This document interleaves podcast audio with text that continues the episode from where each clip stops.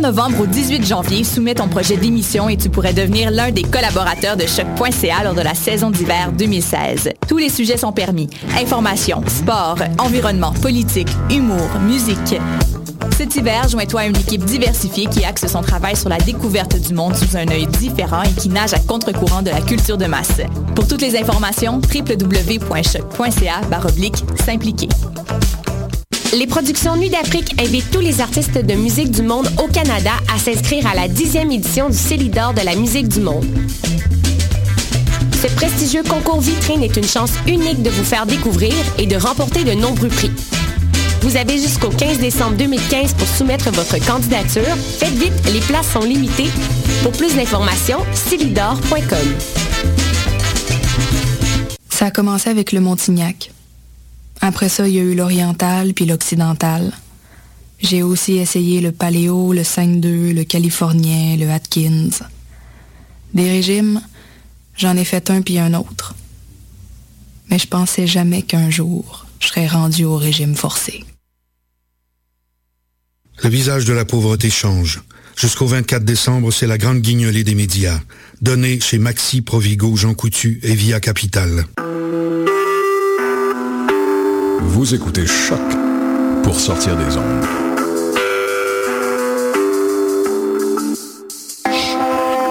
Podcast, musique, découverte. Sur choc.ca.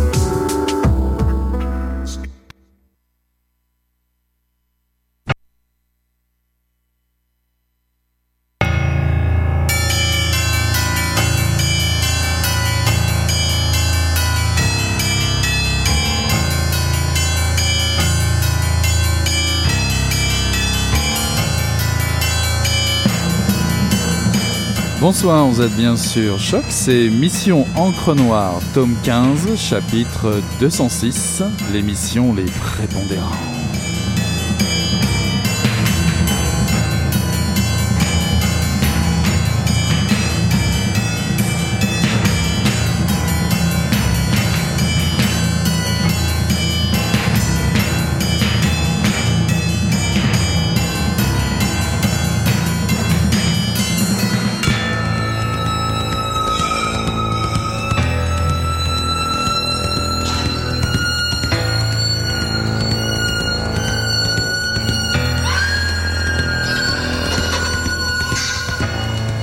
Bonsoir à toutes, euh, bonsoir à toutes. Vous l'avez bien compris, c'était pas du tout les prépondérants, mais plutôt une émission spéciale, les désorientés ce soir, et euh, une émission, une mission en noir un peu particulière, puisque euh, nos programmes sont pas mal perturbés ces derniers temps.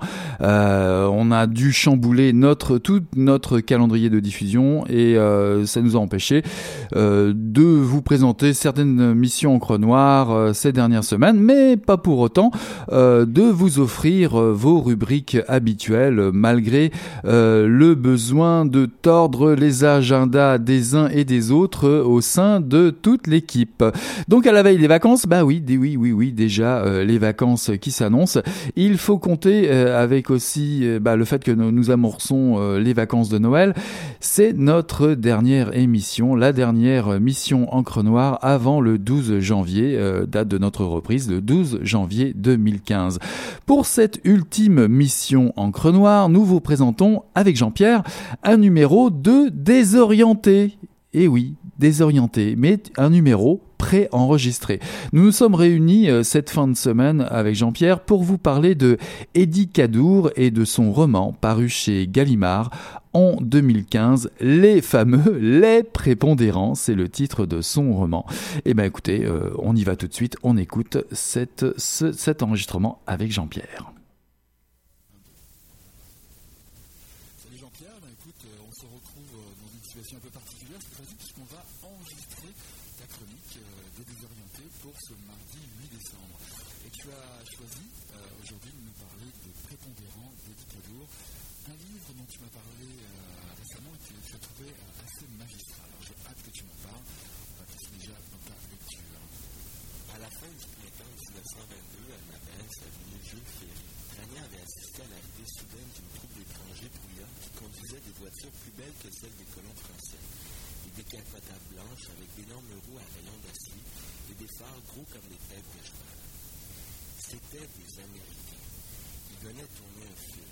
des guerriers des sables. Elle était fascinée et hostile, regardait en silence, se disait Ce sont les gens des temps qui viennent, mais ils ne viennent pas comme viennent des voyageurs à qui l'on peut dire Sois le bienvenu, mais pas non plus comme sont venus les Français, à le Nord à la Falbi, comme des flammes sur le foie. Pourquoi est-ce que je les regarde? Parce que les temps qui viennent n'ont rien d'autre à m'offrir. Comment s'appelle cette voiture? Je la regarde, j'accepte qu'elle soit là, et ces femmes, comment ont-elles fait? Est-ce que j'ai envie de devenir ce que je regarde? D'avoir les jambes nues et de taper dans le dos d'un homme en riant, en pleine rue En pleine rue, peut-être pas. Dans l'avenue, les passants, les autochtones comme les Européens regardaient, en faisant semblant de ne rien voir, moins troublés par les porteurs de casquettes de golf que par les jeunes femmes qui les accompagnaient, et dont certaines tenaient le volant.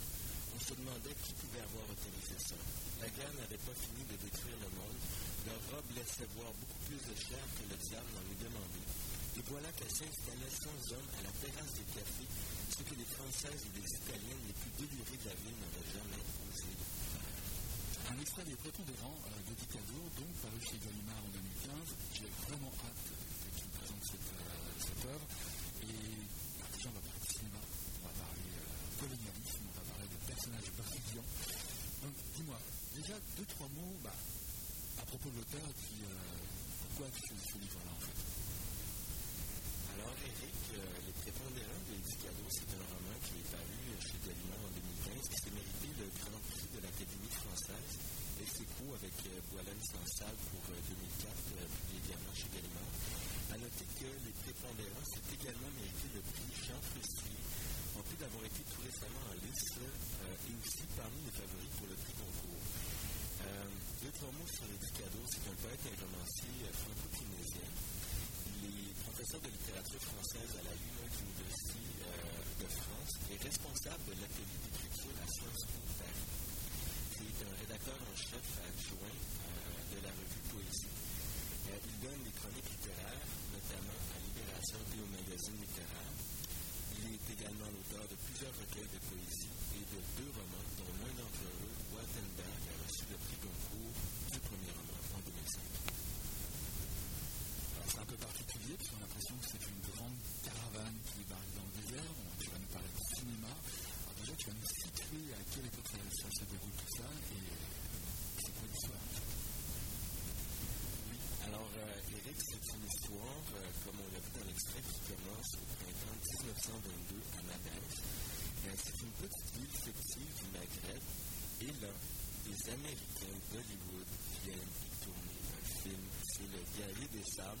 Alors il faut s'imaginer qu'une équipe de tournage, toute une équipe débarque carrément au bord du désert avec des stars, des caméras, des roulottes, des attachés de presse, des journalistes, des photographes, toute l'équipe.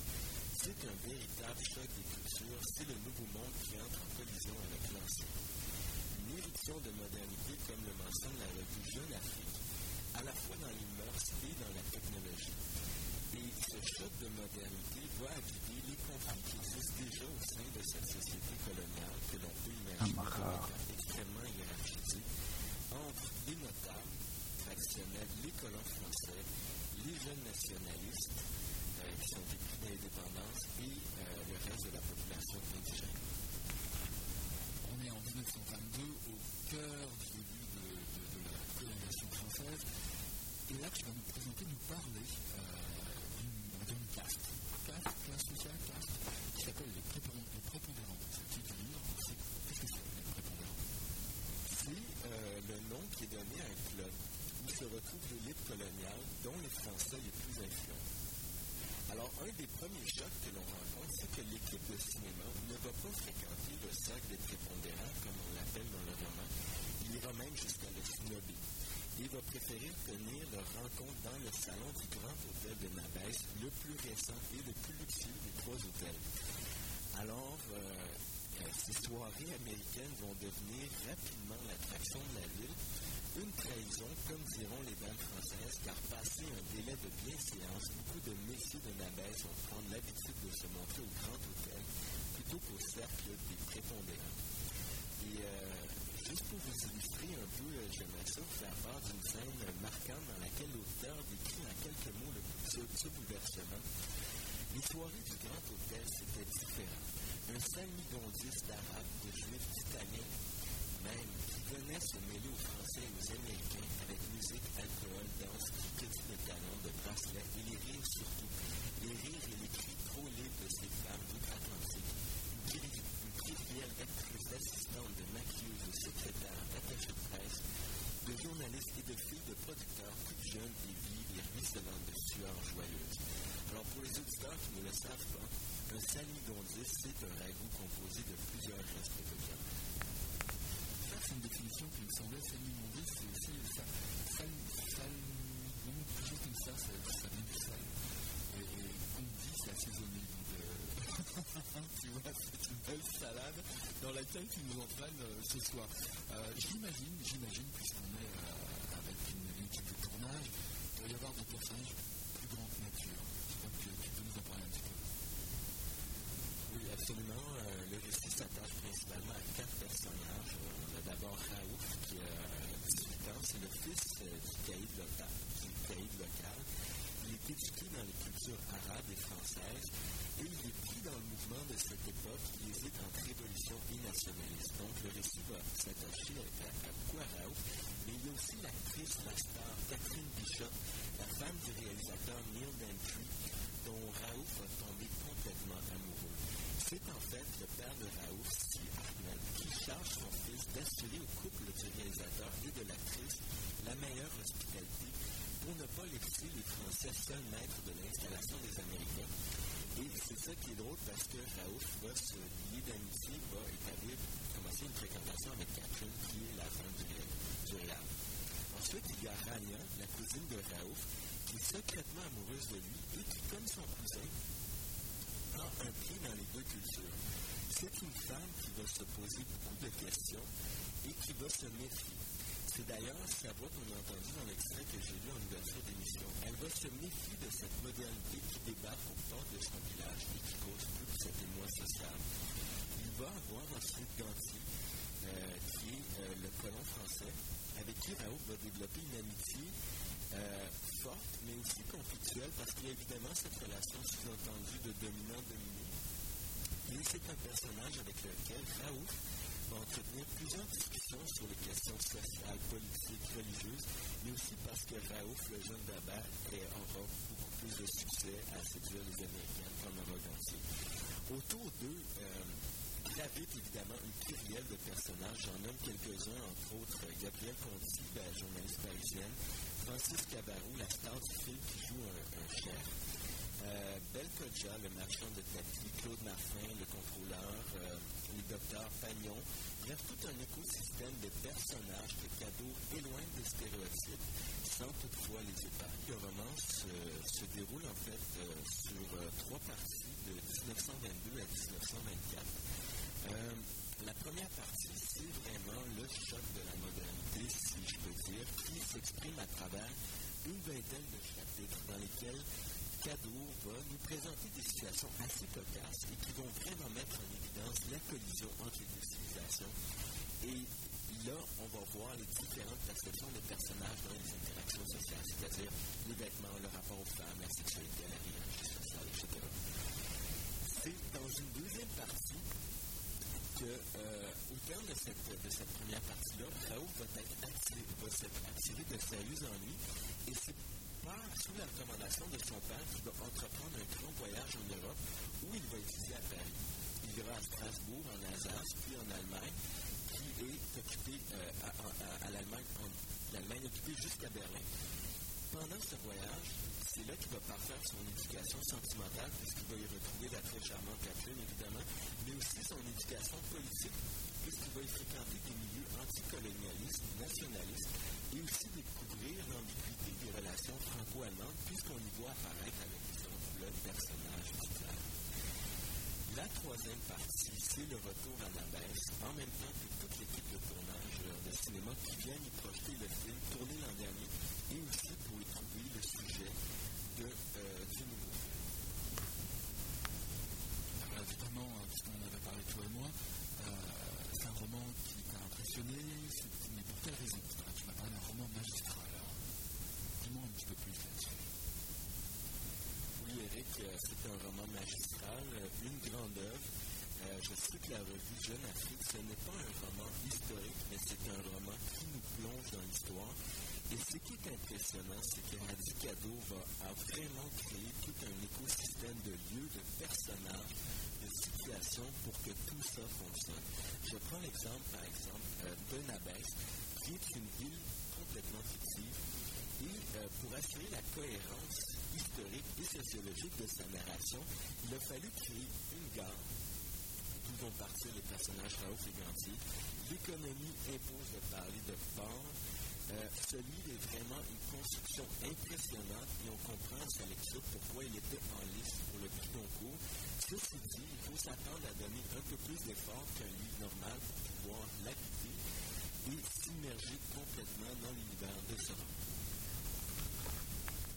On l'a bien compris, on est aussi plongé euh, dans l'histoire avec un grand H, mais alors comment lui-même, l'auteur, réussit, réussit à nous en dire un mot sans euh, finalement euh, devenir rébarbatif ou devenir une leçon d'histoire Comment il construit euh, cette, image sociologique de, ces personnages Cadour, en fait, tisse une étoffe euh, sociale en reconstituant des événements historiques euh, de l'époque et on comprend mieux à la lecture de ce livre pourquoi les indépendances des pays de l'Afrique du Nord ne se sont pas faites avant l'heure. Parce que justement, le lobby des prépondérants, cette élite coloniale a été particulièrement efficace pour faire échouer les réformes. Évidemment, cette, tragédie, nous est racontée avec humour et sensibilité. Euh, mais il ne faut pas oublier que ce colonialisme a donné naissance à des auteurs et des œuvres qui ont marqué cette époque.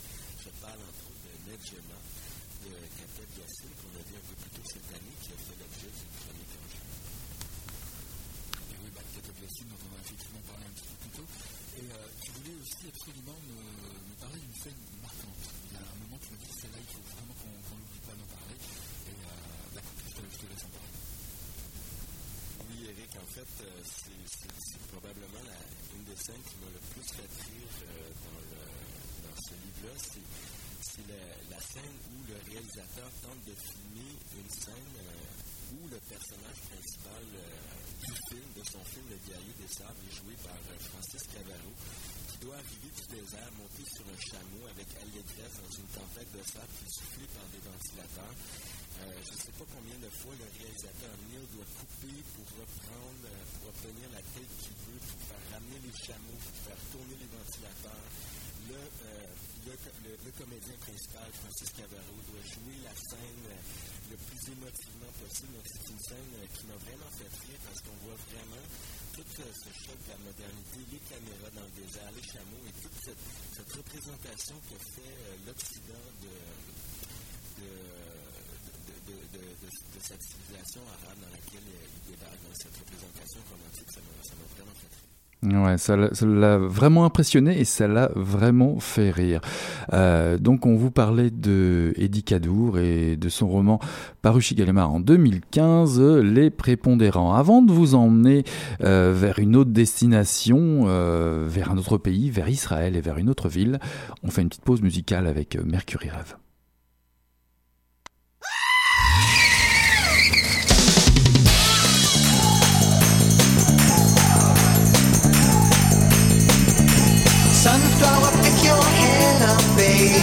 No point in feeling down. There's lots more where he came from, baby. You just gotta look around. Sunflower, pick your head up, honey, and don't bother feeling down. There's lots more where that came from, baby. You just gotta look around. Sunshine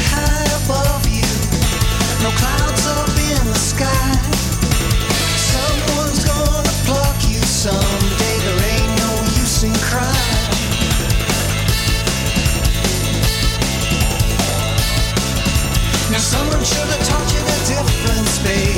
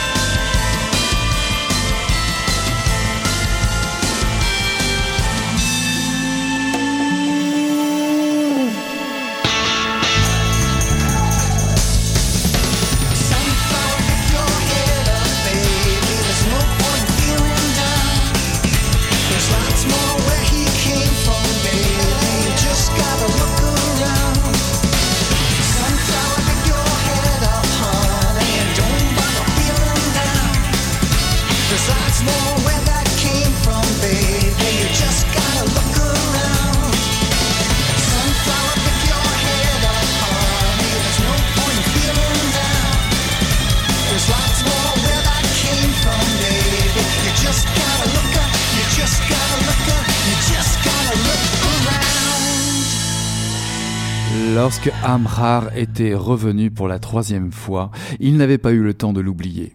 Il rentrait de la baraque avec la chienne. Il avait travaillé tard et plissait les yeux. Le soir tombait. Amrar se tenait devant la lisière, l'air impénétrable. La forêt était déjà dans l'obscurité. On aurait dit que la nuit naissait dans les sous-bois. Stépan jeta un regard au garçon, grimpa les marches de la véranda et entra dans la maison. Il mit son repas à chauffer et ressortit. Il s'assit dans son fauteuil et se fit une cigarette. La chienne avait rejoint le garçon, devant la lisière, elle dressait la tête vers lui. Stépan commença à fumer, et les boîtes qu'il avait façonnées aujourd'hui dansaient devant ses yeux. La chienne s'assit sur son arrière-train. Elle dressait toujours la tête vers le garçon immobile et les bras le long du corps. Stépan songeait. Les Arabes craignent les chiens. Je ne sais pas pourquoi. Ceci est un court extrait de La route de Benzera de Hubert Mingarelli, paru chez Stock en 2015. Hubert Mingarelli est un auteur que j'apprécie beaucoup. Il a publié une douzaine de romans et recueils de, toutes sortes, dont euh, Quatre soldats, paru aux éditions du Seuil, qui a reçu le prix Médicis en 2013 et a été adapté au cinéma ici même en 2013 au Québec par Robert Morin, avec pour acteurs principaux notamment Antoine Bertrand, Camille Mongeau, Christian de la Cortina, Alyosha Schneider et Antoine Lécuyer. Je vous l'ai dit tout à l'heure, nous partons pour Israël à la rencontre de Stépan, un solitaire qui vit avec sa chienne vieillissante et mourante. Il parle peu, il dit l'essentiel, il écrit beaucoup pour calmer ses angoisses. Il écrit à son fils Yankel, qui suite à un événement dramatique a été obligé de fuir, de s'exiler en Nouvelle-Zélande.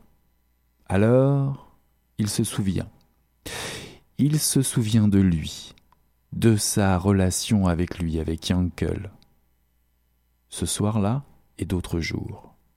Il se souvient du jour où on lui a amené cette chienne. Il se souvient également de cet étrange garçon, ce Palestinien, Amrar, qui habite Betzera, le village le plus proche, qui un jour débarque chez lui, sortant de nulle part, dans le noir de la forêt, jouxtant sa cabane.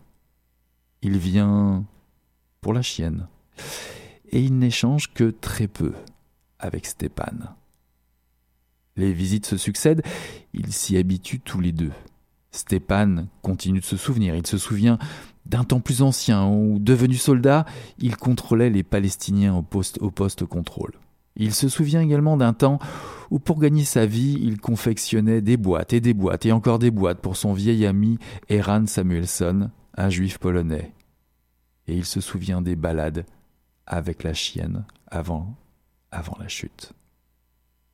Hubert Mingarelli est un écrivain qui est complètement à part, je trouve. Il parvient, sans évoquer directement à nous parler euh, de la souffrance des hommes, euh, et en tout cas dans ce cas-ci, en particulier autour du conflit euh, israélo-palestinien, sans, comme je le disais tout à l'heure, sans l'évoquer directement de front.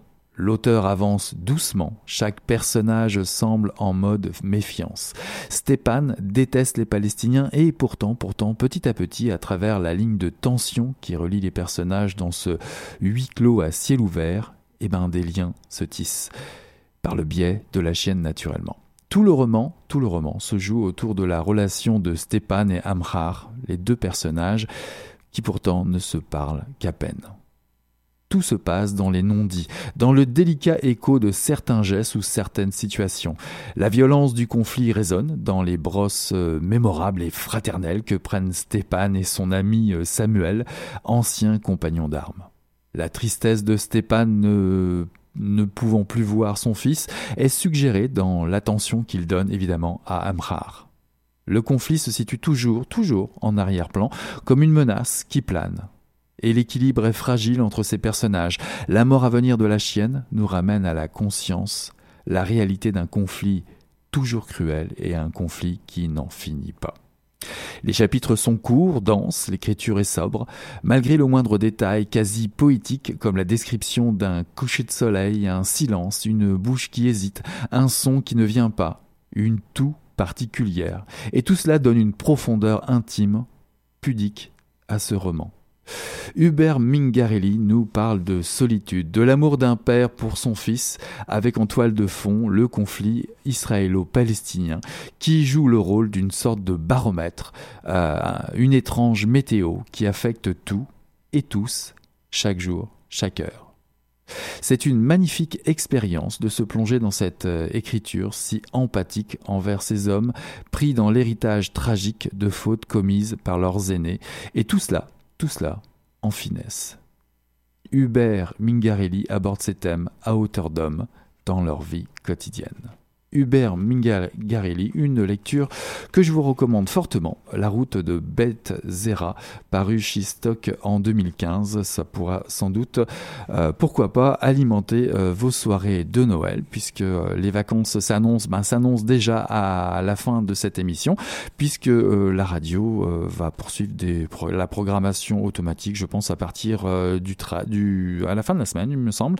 Et ben, pour nous, Mission Encre Noire reprendra sa diffusion et l'antenne à compter du 12 janvier 2016. Euh, Ça sera déjà le temps de nous souhaiter euh, une bonne nouvelle année et peut-être de tirer quelques traits sur l'année 2015. D'ici là, bien évidemment, toute l'équipe de Mission Encre Noire, Morgane, Chloé, Jean-Pierre et Atouma et moi-même, nous vous souhaitons de belles vacances de Noël et on se retrouve bien vite pour de nouvelles découvertes et de nouvelles lectures en 2016. D'ici là, bien évidemment, nous tournons la page avec vous et on vous dit à l'année prochaine. Ciao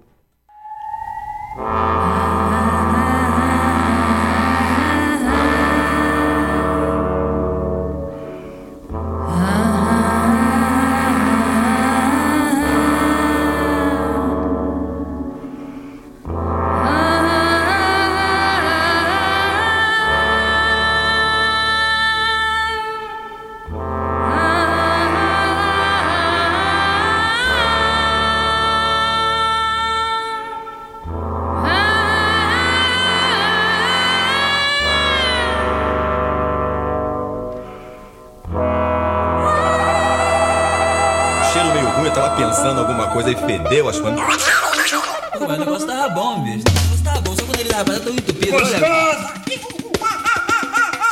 Quem diria, hein? Greta Garbo acabou de irajar, hein? É, mas eu tava falando pra você, né? Depois que eu passei a me sentir, aí o negócio ficou diferente.